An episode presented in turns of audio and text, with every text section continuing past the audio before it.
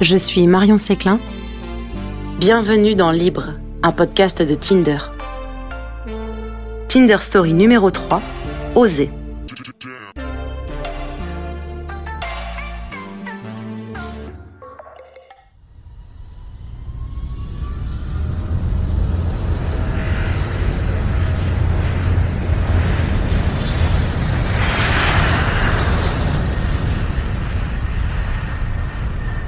Je me demande toujours comment font les gens qui partent en voyage un peu sur un coup de tête spontanément. Moi, j'ai jamais fait ça. Je, je pense que je sais pas encore assez lâcher prise, mais j'aimerais trop un jour être cette personne qui dit je pars demain avec uniquement mon sac à dos et, et mon ambition.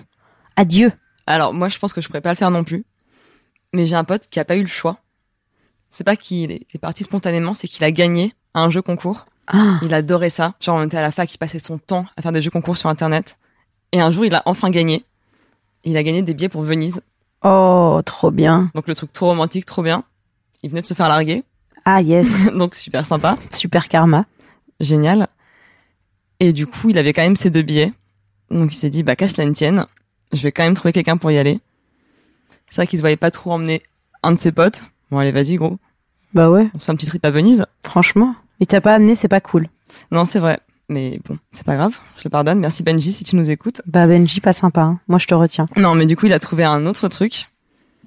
C'est qu'il s'est dit, tant qu'à y aller avec quelqu'un qui me plaît, autant trouver quelqu'un qui me plaît vraiment et qui ne soit pas quelqu'un de mon entourage de potes. Donc, dans sa bio Tinder, il a mis, si ça match, on part à Venise. Alors, personne ne le croyait, évidemment. hein. Et d'ailleurs, il se servait beaucoup du fait qu'on ne le croit pas pour ne pas le proposer quand ça ne fonctionnait pas. Ah, Et euh, une- avec une fille, ça super bien pris, ils ont super bien parlé. Donc il a fini par lui proposer. Il lui a dit, est-ce que tu veux venir à Venise avec moi? J'ai gagné deux billets. Elle a dit non. d'accord. Elle trouvait que ça allait un peu vite. Mais après avoir réfléchi, comme finalement le courant passait vraiment bien, bah ils se sont retrouvés à l'aéroport et ils sont partis. Et ils s'étaient jours. jamais rencontrés Ils avant s'étaient jamais vus avant. Ah, c'est génial. Et ils se sont trop tapés des barres. Ils ont passé le meilleur séjour. Ils étaient jamais allés à Venise tous les deux. Donc ils ont tout découvert ensemble. Ils se sont découverts euh, eux également.